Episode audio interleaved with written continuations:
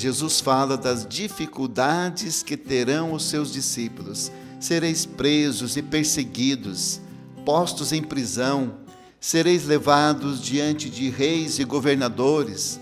Todos vos odiarão por causa do meu nome, mas vós não perdereis um fio de cabelo sequer. É permanecendo firmes que ireis ganhar a vida. Como viver esse evangelho no dia de hoje? É permanecendo firmes que ireis ganhar a vida. Essa frase salvou a vocação, o casamento de muitas pessoas. Talvez você também está tendo a tentação de desanimar, de dizer: não vale a pena, estou cansado, não sou feliz. Escute o que eu vou lhe falar.